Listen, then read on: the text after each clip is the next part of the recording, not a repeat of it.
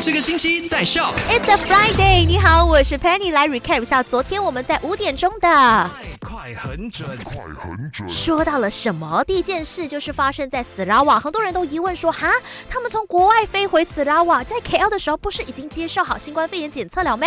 怎么来到斯拉瓦的时候才讲说他们确诊的？是这样的，因为他们在西马在 KL 转机的时候呢，也接受了这个新冠肺炎检测，但是是阴性的。回到斯拉瓦第二次接受新冠肺炎检测的时候呢，才确诊。第二发生在印尼，那因为亲友呢不满意医院官方处理确诊患上新冠肺炎呃遗体的这个方式，所以呢在医院直接出现了百人抢尸案。第三，Blackpink 他们的实力超强，出现在这个 Encore 舞台上面，但是他们的音乐完全没有垫底，也没有旋律，表现得非常的稳。